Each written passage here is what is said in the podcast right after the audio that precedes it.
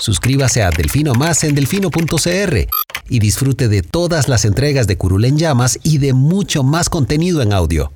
Delfino.cr El chuchinguismo político. Chuchenga, diputado, chuchenga. Si va a ser por nosotros que este país se puede ir a la mierda. Y en lugar de ponerle Instituto Nacional de las Mujeres, ponerle Instituto Nacional de las Lesbianas. No tengo dinero ni nada que dar. Delfino.cr presenta Curul en llamas, cubriendo y sufriendo la Asamblea Legislativa, porque alguien tiene que hacerlo.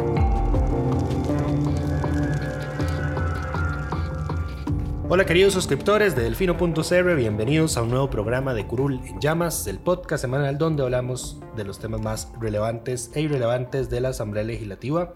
Les saluda Luis Madrigal desde el 19 de febrero del 2021, como siempre en compañía de... May, espero que todas y todos estén bien. Hay que hacer un disclaimer, cuando digo que vamos a hablar de temas irrelevantes, no vamos a hablar de las tenis de la diputada Paula Vega. No.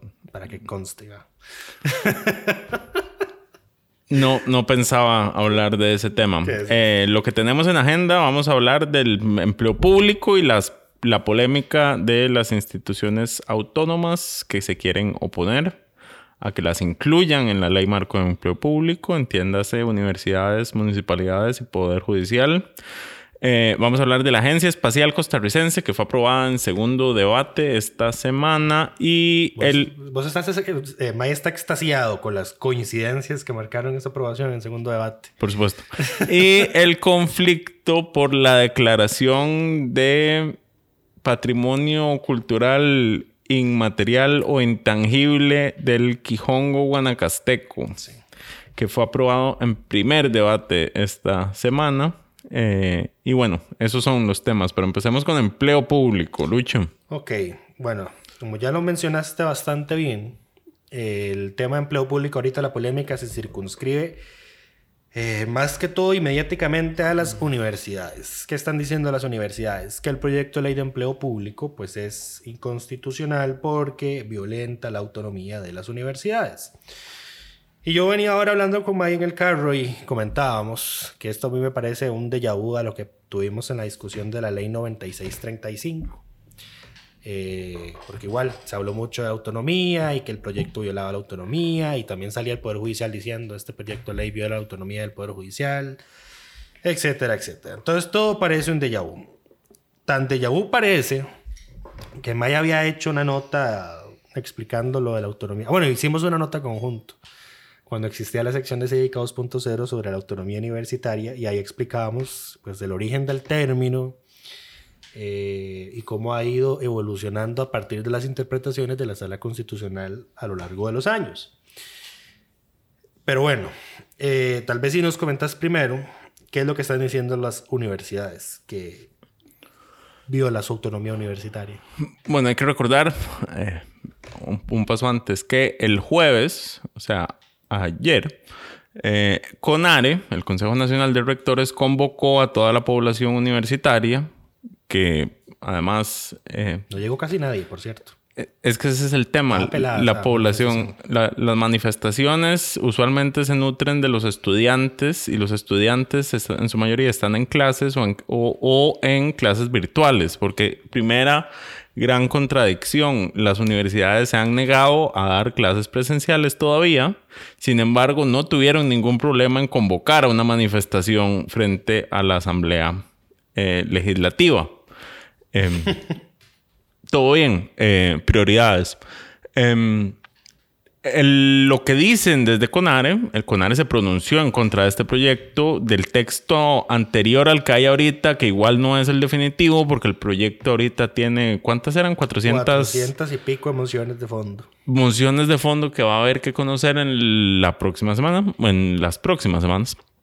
Eh, se pronunciaron en contra y señalaban que eh, una serie de aspectos que ellos consideran que violentan la autonomía universitaria.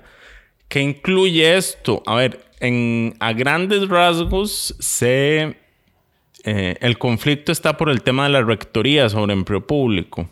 Que es también polémica ya vieja y que lleva rato. Que es una polémica reciclada porque esta fue la misma polémica que se hizo en el medio de la reforma de la ley de fortalecimiento de las finanzas públicas porque justamente se le asignaba a Midemplan eh, la rectoría del empleo público. Y ya habíamos hablado de esto en un podcast previo donde recordábamos que era la propia Contraloría, inclusive lo citaba la Sala Constitucional en el voto sobre el plan fiscal, que había dicho que era necesaria desde hace años, desde, los, desde el inicio de los años 2000 se había señalado la necesidad de que existiera una rectoría política en materia de empleo público y que naturalmente esta debía recaer en mi plan, ¿verdad? Correcto. Y hasta donde yo entiendo, esa rectoría se limita a dar lineamientos generales que en el caso de las instituciones autónomas ellas deben adaptar a sus, a sus condiciones. Correcto.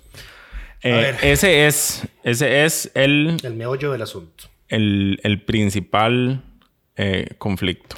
Hoy, hoy en la mañana estaba viendo que llegó un comunicado de un pronunciamiento del el área de ciencias sociales de la UCR en contra del proyecto y lo estaba leyendo y bueno, no, honestamente no vale la pena mencionarlo. Bueno, en la Facultad de Derecho también hizo un grupo de estudios que analizaron el la analizó, exacto, la constitucionalidad de la ley marco de empleo público y también se manifestó en contra.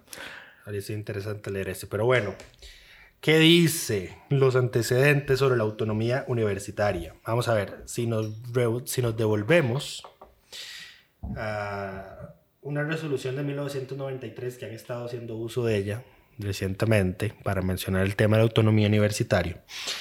Eh, es un voto de la sala de 1993 a raíz de una acción de inconstitucionalidad que se interpuso, que la interpuso el entonces rector de la UNED, contra eh, una ley, precisamente contra la ley que le dio vida jurídica a la UNED.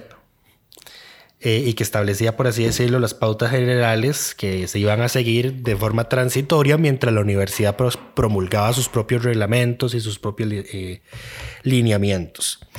Lo que decía esa persona en ese entonces, y la, y la Procuraduría le dio la razón, pero la sala no, es que em, pues lo que decía la ley iba en contra de lo que ya la universidad había promulgado. ¿Qué es lo que dice la sala? La sala se fue a revisar las actas de la Asamblea Constituyente de 1949 y sacó unos puntos bastante interesantes. El primero lo puedo resumir así. Ustedes recordarán, y si no lo recuerdan se lo refresco, que cuando la Asamblea Legislativa quiere promulgar un proyecto de ley que tiene relación con el funcionamiento y la organización del Poder Judicial, tiene que dar la audiencia a la Corte. Y cuando la Corte se pronuncia, si se pronuncia en contra o hace recomendaciones de subsanación del texto, la Asamblea, digamos que está en una pseudo obligación de hacerle caso. Caso contrario, el proyecto tiene que aprobarse en el plenario con una mayoría calificada, que son los 38 votos a favor. Resulta y acontece que en, en esta discusión de la constituyente del 49, surgió esa misma discusión con el tema de las universidades. Hubo un diputado constituyente que planteó una propuesta precisamente para que cuando se quisiera legislar en materias relacionadas que tocaran a las universidades, para apartarse del criterio de esta se necesitara esa mayoría calificada. Ahí se dio toda una discusión, se hicieron varias votaciones, se sometieron a votación varias mociones con el mismo sentido pero con diferente reacción y al final ninguna prosperó. Es más, si ustedes revisan la constitución de hoy, verán que la obligación que existe es consultarles, no hacerles caso. Eh, se les consulta y aunque digan que no, usted puede aprobar eso sin una mayoría calificada. Así es como está el texto hoy. Entonces ahí está la primera y notoria diferencia. La segunda es que cuando la sala revisó la ley 9635, el famoso plan fiscal de doña Rocío Aguilar, en la consulta que le planteó la Asamblea, las varias consultas que planteó la Asamblea, eh, un punto de conflicto era el tema de la autonomía de la caja. Yo lo he comentado ahora que si uno hace una pirámide de cuáles instituciones tienen más autonomías de arriba para abajo, pues la caja estaría en primer lugar, pero más que todo por el tema financiero, dice él. Eh, y debajo estarían las universidades. ¿Quieres intervenir? No. Ok, sigo entonces. Debajo estarían las universidades. Resulta y acontece que la sala dice en ese voto del plan fiscal, la grande rasgos, que si la sala, que si la, el Poder Ejecutivo puede girarle algunas, eh, puede girarle lineamientos y que si la Asamblea Legislativa puede legislar en materias de la caja, que es la que tiene más autonomía de todas las instituciones del, del, pues, del Estado, con mucha más razón la Asamblea puede legislar en materias que tocan a las universidades públicas. Y se remite a esa discusión de que se tuvo en el 49 de que la obligación es consultarles, más no hacerles caso, como sí ocurre con la Corte Suprema de Justicia. Y ahí está el, el, primer punto, el famoso voto del 93. Yo no entiendo por qué citan ese voto si esa acción de inconstitucionalidad fue declarada sin lugar, en primer lugar. Y hay que leerla completa. Lo otro es eh, que citan el artículo de la Constitución que hace mención a la autonomía que tienen las universidades, específicamente la Universidad de Costa Rica. Eh, pero vamos a ver, la Constitución no se lee eh, un artículo solito. La, la, Constitución hay que leerla en su integralidad. Y así como la Constitución dice que la Universidad de Costa Rica tiene autonomía, la Constitución política también dice que el régimen de empleo público se debe regir por un solo régimen. Correcto. Ahora, em, algo que... Y ahí no hay ninguna excepción. No es como que dice, excepto la Universidad de Costa Rica que se regirá por... Ahí no hay ninguna excepción, ni, por la, ni para la caja. Servicio exterior no tiene excepción ahí. Mm, mm, que yo sepa, ese artículo no tiene ninguna excepción. Pero bueno, adelante. Em, no, a mí lo que me llamó la atención es que el ayer, ayer, sí, el, rector de la UNA, que actualmente es el presidente del CONARE, Francisco González, participó del programa Hablando Claro con Vilma. Y él decía, entre sus justificaciones eh, para oponerse, que los, a ver, él reconoce el, problema salarial, digamos, de, pagos excesivos que existen en las universidades. Lo vienen, reconociendo desde hace años. Correcto, pero él decía que en muchos casos esos no son culpa de las propias universidades, sino de leyes que se han aprobado y mencionaba específicamente el caso del enganche médico.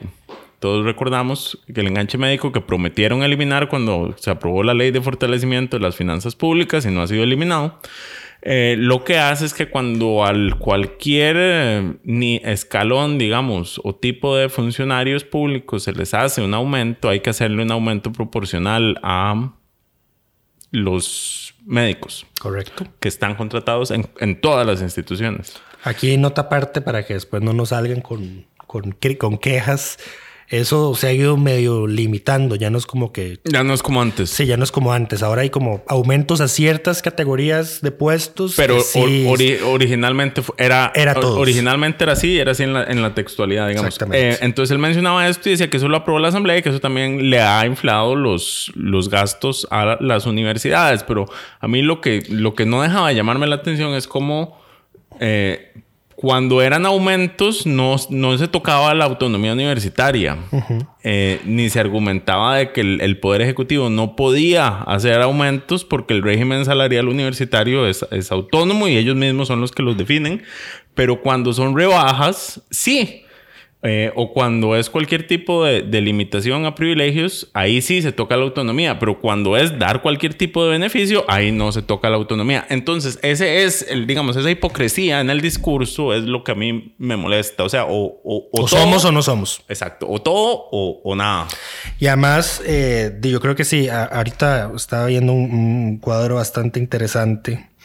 Ahora que, que a raíz de esas declaraciones que mencionas del rector de la UNA, eh, vamos a ver, no son solo los, los, las personas que tienen puestos de, índole médico en las universidades, los que tienen eh, altos salarios o en los que existen disparidades salariales. él, era, un, era, un, ejemplo que le está poniendo donde a mí claramente, que recuerdo en este momento, que puedo señalar como, di, pero ahí sí no hay autonomía, pero si te quieren hacer cualquier limitación si hay autonomía. Sí, pero lo que, lo que quería mencionar es que, o sea, no, no se limita a eso. O sea, no es como el... Ah, sí, sí, no. yo creo que es el peor, es, el peor ejemplo a poner, digamos. Eh, fue un ejemplo entre una conversación de una hora, Lucho, no lo saques de contexto. Aquí, estaba, em, aquí estaba viendo, por ejemplo, un oficial de seguridad según el decreto de salarios mínimos del Ministerio de Trabajo, gana 343 mil colones. En la Universidad de Costa Rica el salario mínimo de ese oficial de seguridad sería de 786 mil colones. Probablemente, no estoy seguro. No. A ver, además, ellos reconocen y dicen, incluso en el programa el rector decía que ellos pedían tres años para ordenar, ordenar la casa. A ver, lo cual tampoco es eh, comprensible. Ahora, el problema en esto es que siempre se defienden eh, hablando de la, la, competitividad de los salarios y de contratar a, las, a los mejores profesionales. Y hay algo que mucha gente no sabe y es cómo se eligen a los académicos en propiedad dentro de las universidades. Entonces, eh, voy a contarles, yo estuve ahí, eh, no como docente, pero eh, las plazas en propiedad de todas las escuelas de la Universidad de Costa Rica las eligen las asambleas de escuela. Las asambleas están conformadas por todos los docentes en propiedad los docentes eméritos, que son docentes pensionados, a quienes por su trayectoria se les mantiene en la asamblea con voz y voto, que no pueden ser más del 25% de los, de los en propietarios. Y una representación estudiantil que también tiene que ser eh, del 25, de un máximo del 25%. En ese caso yo era parte, fui parte tres años de la Asamblea de Escuela de Psicología, que es la más grande de la Facultad de Ciencias Sociales. Éramos 12 representantes estudiantiles, o sea, teníamos 12 votos. Lógicamente, eh, nosotros en la Asamblea de Escuela votamos los nombramientos que había que hacer. Eh, y la realidad es que ahí no se elige a, los mejores candidatos, ni se elige a, los mejores perfiles. Eh, se hacen elecciones políticas. Eh, de política universitaria, sí, de, grupos de intereses universitarios, sí, pero siguen siendo grupos de interés, sigue siendo político. Y yo le decía en ese momento a mis compañeros, eh, cuando había que votar alguna plaza, que a nosotros como estudiantes no servía que los docentes estuvieran divididos o sea, que los dos bandos fueran paritarios. Porque entonces las decisiones las tomamos nosotros. Porque si los docentes se ponen de acuerdo y todos corresponden a una misma línea, eh, nos pasaban por encima. Pero si entre los mismos docentes están divididos en dos grupos o tres grupos o, cuatro, digamos, entre más divididos estén los docentes, mayor peso tenía eh, los votos estudiantiles. Entonces, cuando había que hacer eh, votaciones para nombramientos, nosotros buscábamos también ese balance, no buscábamos los mejores perfiles. O sea, esa, esa idea de que en las universidades, los docentes en Ese propiedad. Mundo ideal no existe. Exacto, de que en las universidades la autonomía universitaria garantiza que los docentes que estén ahí sean los mejores, es una ficción que no existe. La realidad es que todo docente universitario en propiedad, por lo menos en la Universidad de Costa Rica, está ahí porque responde a un grupo de interés académico. Eso es así. A ver, y con esto no quiero que se malentienda, y no quiero decir que, que, los que están ahí no son buenos y que no hay muchos que sí son los mejores en sus campos. Claro que están ahí. Pero son buenos, pero no fueron, no fueron electos lo que estoy, necesariamente. Lo, que estoy diciendo es que la autonomía no te garantiza eso. Eh, no te garantiza que sean los mejores, porque sigue habiendo eh, dinámicas de poder internas dentro de las escuelas, dentro de las facultades, que son las que terminan decidiendo eso. Y por eso es que también la universidad tiene, en, el caso concreto, digamos, del que puedo hablar yo, porque estuve ahí, de la Universidad de Costa Rica, tiene un grave problema con los interinos, porque hay un montón de docentes interinos que nunca van a poder llegar a propiedad eh, porque no hay plazas porque no hay plazas suficientes y porque el mecanismo no te permite por más, por, más que seas digamos que, que, que vos académicamente destaques eso no te va a garantizar una plaza dentro de la universidad de nuevo, porque las plazas responden a los grupos de interés eh, académicos. Entonces, también eh, quitar un poco el velo sobre esa ficción de que la autonomía universitaria nos garantiza la, una docentes de la más alta calidad. Eso no es así. Y ahora, y ahora que ya te metiste dentro del tema del, del, propio mecanismo de elección de las municipalidades, lo otro, lo otro que Universidades. sí, lo otro que han estado mencionando es lo del manifiesto de Córdoba. Eh, el manifiesto de Córdoba, según publicó May en ese trabajo conjunto que hicimos hace meses ya.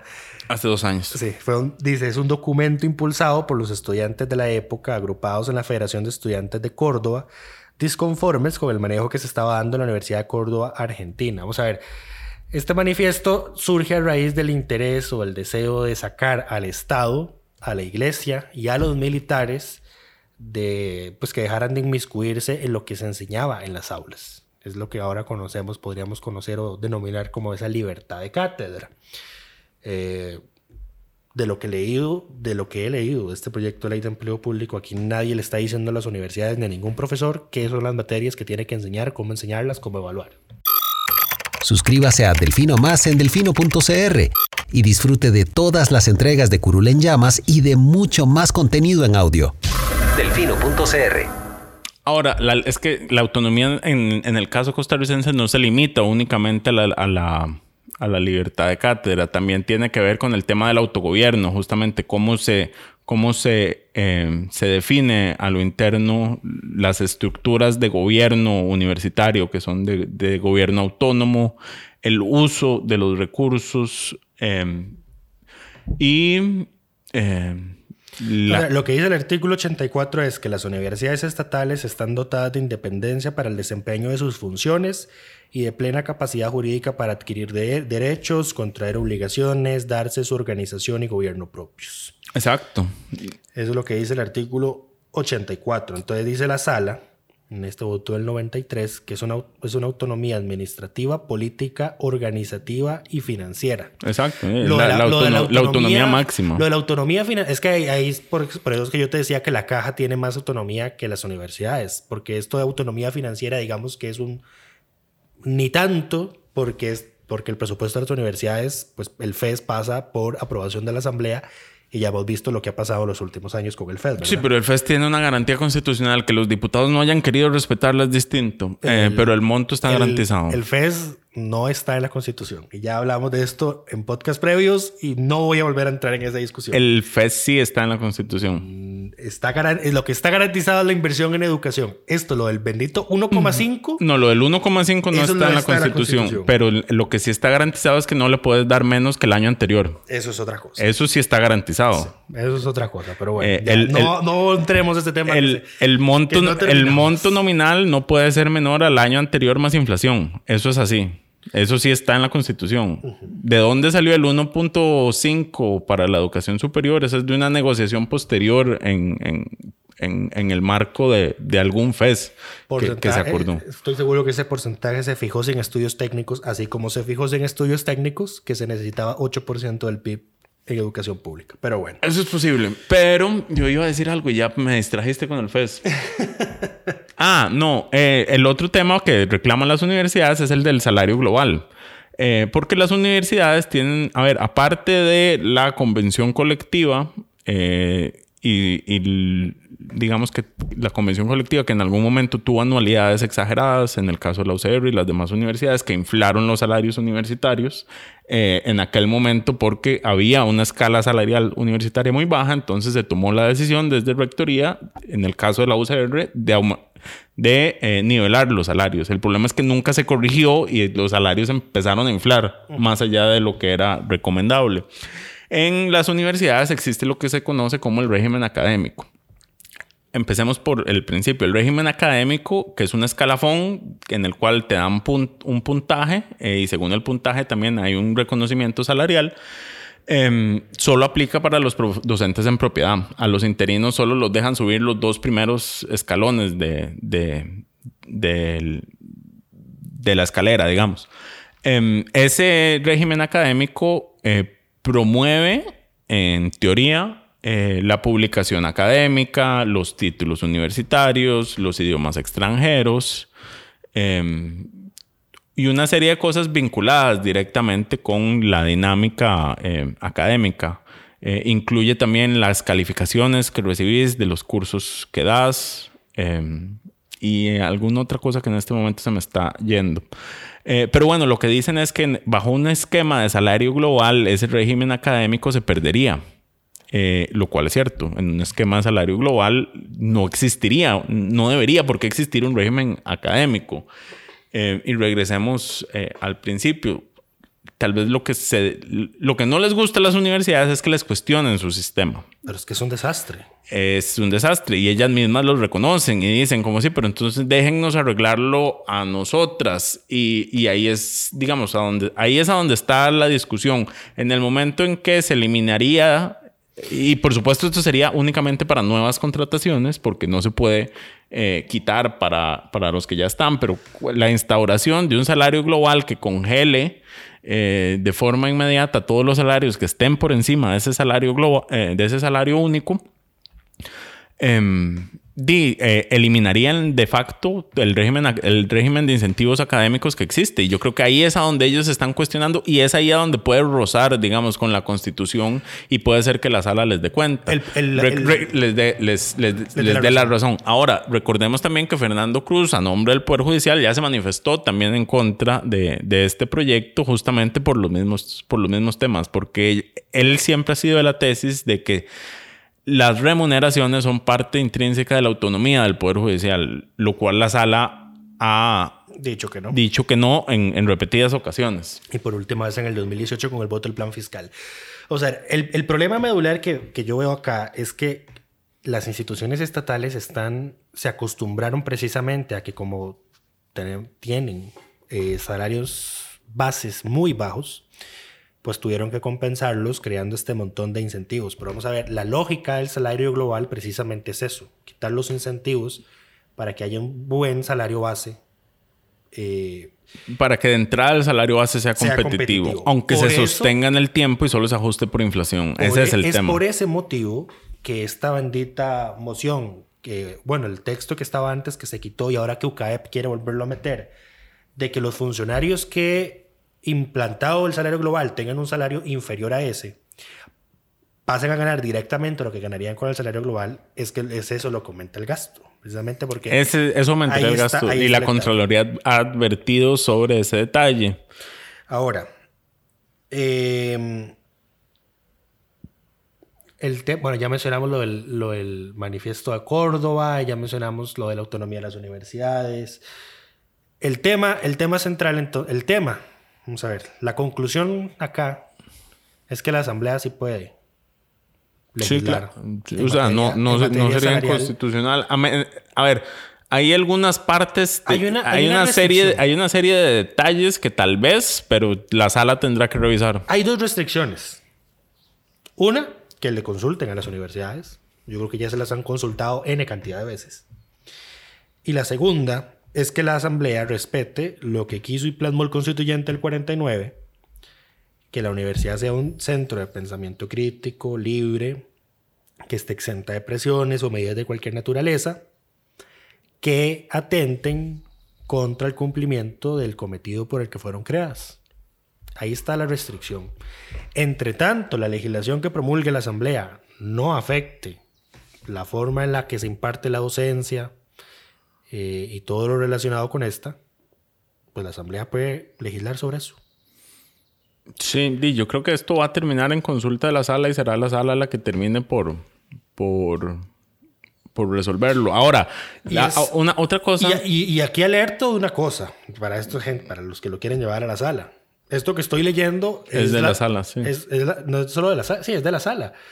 Pero es la tesis que sostiene el presidente actual de la sala. No es cosa menor. ¿eh? Em, el, tema, y a mí no deja de llamarme la atención porque se insiste en la inconstitucionalidad y, digamos, el discurso es no, no dejemos que esto que es inconstitucional pase, etcétera, etcétera. Y yo nada más digo, si están seguros de que es inconstitucional, ¿por qué no lo llevan a la sala después y ya? Eh, sí, vamos a ver. Esto, sí, es, es, totalmente esperable que esto vaya a la sala de A ver, y en la, en la, sala todavía está la acción que metieron las universidades públicas contra la ley de fortalecimiento de las finanzas públicas eh, por el tema justamente de los ajustes salariales. Sí. Eh, pero bueno, a, mí, a, menos a mí me parece que está muy claro. Hay demasiados elementos de jurisprudencia. Están las actas del 49 que que, que sí le dan permiso a la Asamblea Legislativa de, pues, de legislar en esta materia. Eh, yo nada más tengo una observación que se la comentaba ahora May en materia de evaluación docente, porque me parece y me parece recordar que la ley de empleo público tal y como está redactada en este momento dispone que si un funcionario tiene dos evaluaciones consecutivas del desempeño con una nota inferior a X, hay que despedirlo y ahora que hice una búsqueda rápida con control F en Google, en, en Word, eh, no encontré algo que regule cómo se va a hacer la evaluación de personal en las universidades públicas. Ahí se habría un problema, me parece a mí, porque le estarías diciendo, ahí sí estarías inmiscuyéndote en eh, la planilla universitaria diciéndote, bueno, dice, no saca más de eso, tenés que despedirlo. Sí, eso, eso no va a pasar. Entonces ahí, ahí sí me parece que tienen que eh, solucionar esto, pero en materia del salario global, eh, yo no veo honestamente ningún inconveniente, especialmente por las salvedades que se han hecho, que los salarios actuales no se van a bajar, que los que ganen menos que el salario global van a, van a seguir con su modelo de salario actual hasta que se equipare. Algo, los que ganen más no van a recibir aumentos. Algo que tenemos que reconocer también es que no conocemos el texto definitivo todavía. Porque y lo vamos hay, a conocer por bastantes semanas. 400 y, más, y pico eh, mociones presentadas. Entonces también aquí se está hablando sobre algo que no se ha concretado todavía. Por ahora. O sea, por, lo que hay hasta el momento y salió de la comisión. Va, digamos que bien encaminado, salvo que yo diría, tengo mis reservas y no soy experto, pero tengo mis reservas. Me despierto una lucecita de alarma el tema de la evaluación del desempeño. Correcto. Em, adicionalmente, esta semana los diputados aprobaron en primer y segundo debate la creación de la Agencia Espacial Costarricense. Ah, por favor, explayate en todas las coincidencias que hubo. No, no, no hay ninguna coincidencia. Em, eh, eh, a ver, el proyecto en sí mismo generó cierta controversia. Eh, incluso hubo quienes rescataron un antiguo dictamen de una versión anterior del, del proyecto de la Contraloría en la que cuestionaba la creación del mismo. Porque no em, tenía fuentes de financiamiento expresa. No, porque no lo limitaba, me parece. Nada más decía que el sector el sector no público, no financiero, lo iba a financiar, pero no... El sector público no financiero. El sector público no financiero, pero no, no, no, delimitaba cuánto, ni, ni, por cuánto tiempo. Eh, lo cual se, me parece que en el texto se arregló en un transitorio... 0,4 del superávit libre del sistema público no financiero eh, y por un periodo de cinco años. Correcto. obligatorio. Después de ese periodo de cinco años ya va a ser optativo para las instituciones que lo quieran aportar. Aunque si vemos a Recope negándose a dar sus utilidades para abonar a la deuda pública diciendo que no tiene utilidades, pero luego y firma una convención colectiva que cuesta por año más que lo que dice que tuvo pérdidas, digo, uno no entiende, ¿verdad?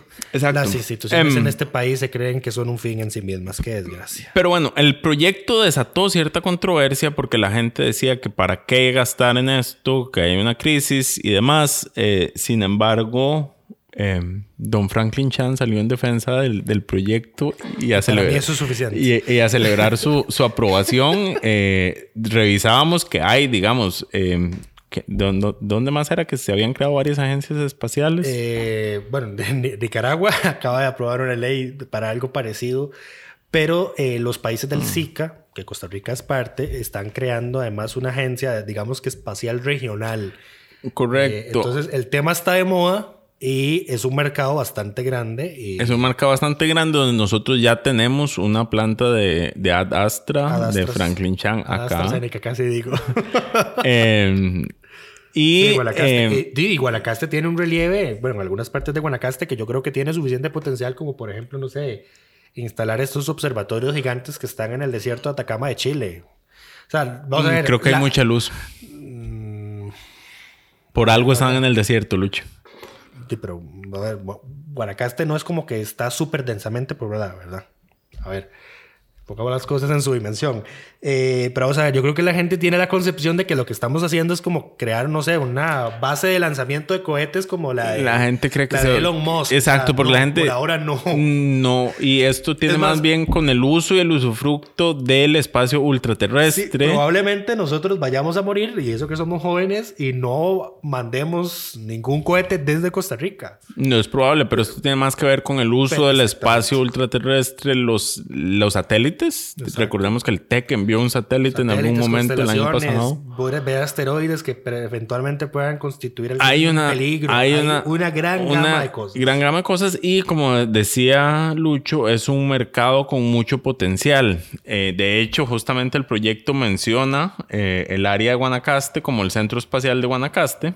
Eh, como una dependencia de la agencia y, y, este proyecto es impulsado por una diputada de Guanacaste, la señora Aida María Montiel Héctor. Aida María Montiel, a quien le damos el reconocimiento de la semana eh, por este proyecto, de diputada de la semana por este proyecto, porque además don Franklin la felicitó por el avance del proyecto, entonces tiene, tiene nuestro visto bueno. Y no solo don Franklin la felicitó, sino que eh, luego el asesor de prensa, doña Aida, mandó al, al, chat que tiene Liberación con los medios de comunicación una gran cantidad de documentos de entes internacionales, de universidades de renombre, que se mostraron, que se mostraron felices, satisfechas, entusiasmadas de que Costa Rica también esté dando este paso. No, en este caso sí me parece importante. Ahora, quiero señalar que eh, esta semana la Asamblea no le hace caso a todo mundo. Eh, porque hubo otro proyecto que fue el de la modificación del, del del MISIT y la, creación de la promotora ah, costarricense. Eh, y no metimos eso como tema, pero es, bueno, es primer debate. Pero eh, aquí también, porque es que eh, este proyecto se criticó, digamos, porque se asumió que no se sabía lo que estaba haciendo y me parece que en realidad sí estaba mejor hecho de lo que la gente lo piensa. Es que las universidades andan muy pelionas. Con esto de la agencia, con esto de la agencia promotora también es un pleito de universidades públicas. Eh, y ya que lo mencionaste, no, no está en la lista de temas, pero lo vamos a mencionar muy rápido. Esto lo que hace es transformar el CONICIT, que estoy seguro que la mayoría de nosotros nunca había escuchado en su vida hablar de algo que se llamara CONICIT. Claro que sí, son los que dan las becas. Y lo transforma, eso sí te interesa, a vos sí sabes de eso, fijo y lo transforma en una agencia promotora de innovación. El problema innovación y tecnología, o sea, el, investigación, innovación. La polémica con esto es que se le crea una junta directiva a esa agencia. Vamos a ver, esto no es una nueva a esa promotora, no es un no, de, no de la, de la, agencia. Espacial, Esta es una modificación a la institución actual que incluso modifica el ministerio, porque ahora el MISID será el Ministerio de Ciencia. Ciencia, innovación, innovación tecnología y telecomunicaciones. Exacto. Que Lucho señalaba que curiosamente el MISID no tiene una ley orgánica. Tiene una ley que, tiene una ley que empieza a mencionar su creación, eh, pero nunca hay una ley orgánica que lo creó como tal, digamos. para los que no saben, las leyes orgánicas son las que se desprenden directamente de la Constitución. Por ejemplo, la ley orgánica de la caja, porque la caja está mencionada en la Constitución, etc. Bueno, el, tema con la agencia es que se le crea una junta directiva que en su redacción previa le daba demasiada participación a criterio de las universidades públicas al sector privado. Porque hay representantes de UCAEP, de una Cámara y Empresarial X. Eh, la Cámara de No. Sí, hay, hay, hay, hay, representación, hay bastante de UCAEP. Le daba un puesto a las universidades privadas y un puesto a las universidades públicas y también había varios puestos ahí para, para funcionarios del gobierno, obviamente, para jerarcas de ministerios. Eh, las universidades empezaron a protestar porque dicen nosotros somos los que más hacemos de innovación y solo nos dan un puesto. Entonces, ¿qué hizo la Asamblea? Le quitó el puesto a las universidades privadas y se lo dio a las universidades públicas. El CONARE nombrará a dos representantes, que por cierto el CONARE también va a tener un representante en la agencia espacial. A ver, yo no entiendo esta peleadera porque eh, esto no es la caja lo que se está creando. No es, no es como que tenga que mantenerse una conformación tripartita representativa. Yo vi que había una crítica que publicó la universidad. Había una crítica que publicó la universidad eh, recientemente, pero era en un una versión del texto de noviembre que no estoy seguro si era la versión actualizada em, del proyecto. Lo que decía, eh, en parte, la crítica es que la innovación como tal es un ejercicio que va, digamos, un ejercicio académico que va más allá de únicamente innovar en busca de el lucro eh, o la libre empresa. Yo creo, y, me parece que en realidad la, eh, la agencia promotora, no es una agencia, disculpen, es la promotora de eh, la innovación esta nueva entidad eh, tiene un balance entre jerarcas, sector privado y eh, universidades que debería darles eh, alguna tranquilidad de que la misión del CONICIT va a mantenerse en la línea de la ciencia, la investigación y la innovación por, por el futuro próximo. La otra discusión, eh, por no seguir recomendaciones, y que en esta sí creo que se equivocó la Asamblea, más que en el tema de la promotora de innovación, eh, fue por la declaración o la intención de declarar el Quijongo Guanacasteco como Patrimonio cultural Intangible. Exacto. El tema es, y este es un tema técnico, a ver, el Ministerio de Cultura tiene una división que se dedica a estas cosas, eh, a decir cuáles eh, artefactos o prácticas culturales deben ser reconocidas y protegidas y llevar el reconocimiento de patrimonio cultural inmaterial.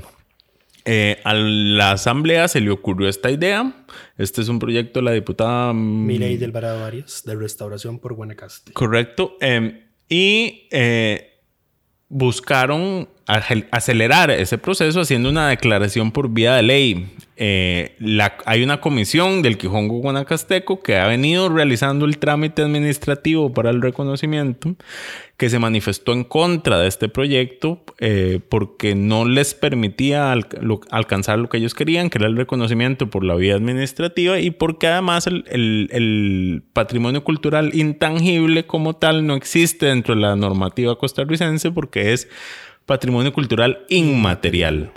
Em, entonces se ha criticado este proyecto porque viene a hacer nada, digamos, y esto se le alertó a los diputados en un informe que envió el Ministerio de Cultura y la misma comisión del Quijongo Guanacasteco durante la tramitación del proyecto, pero fueron amplia, abiertamente ignorados. El 3 de julio del 2020 fueron advertidos por el Ministerio de Cultura Aún así aprobaron esa redacción, es una, es una, ley de dos artículos, y entonces la Comisión Nacional de Patrimonio Cultural Inmaterial del Ministerio de Cultura le mandó ayer a los diputados una carta diciendo, eh, palabras más, palabras menos, esto que ustedes vayan a aprobar vale un carajo, no hace nada en realidad. Porque eh, el Ministerio de Cultura y Juventud, y aquí cito textualmente, no cuenta con un programa de patrimonio cultural intangible.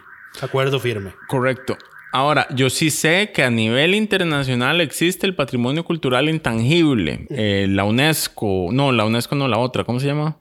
UNICEF, no, UNICEF es la UNICEF es de niños, creo que estás hablando de la UNESCO. La UNESCO, sí, la UNESCO tiene el patrimonio cultural intangible de la humanidad. Creo que el boyeo guanacasteco es uno de los que está reconocidos como patrimonio intangible de la humanidad.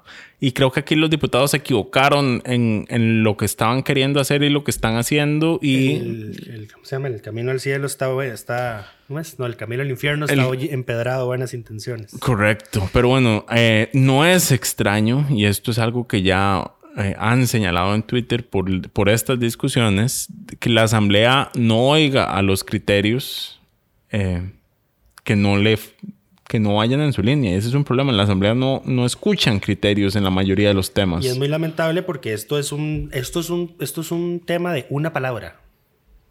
Es una palabra lo que tienen que arreglar. Fue una palabra lo que les dijeron que estaba mal y no arreglaron esa palabra y lo probaron en primer debate. Ahora hay que ver si lo retrotraen y todo esto.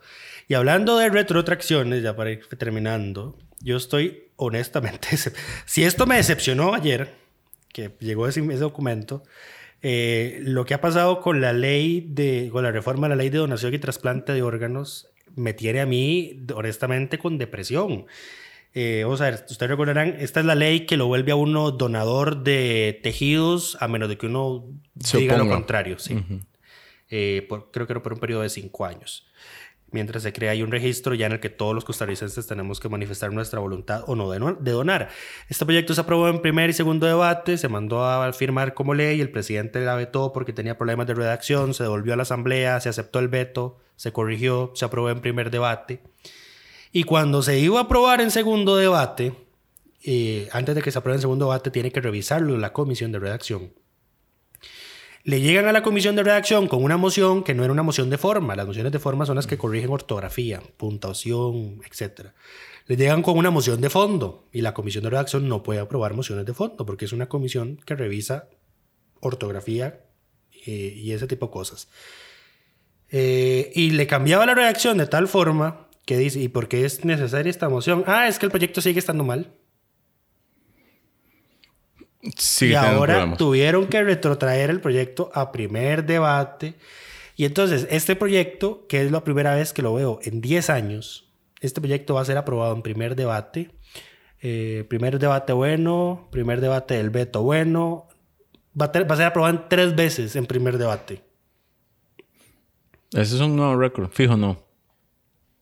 yo no había visto esto en mis 10 años de ver asamblea. En mucho tiempo. 10 años. Tres primeros debates a un proyecto como este. Es que es increíble. Eh, y todavía tenemos eh, fresco el recuerdo de la audiencia Lopat que los diputados no leen las cosas que aprueban. Correcto. Y nadie, es que ni, ni los 57 ni sus benditos asesores. Qué increíble. Es increíble. Pero bueno, eh, Lucho siempre quiere terminar con una nota negativa. Yo no sé por qué tanto negativismo tiene este muchacho. Ay, no, eh, no, no. Pero bueno, con eso terminamos por esta semana. Esperamos que todas y todos estén bien y nos escuchamos la próxima semana.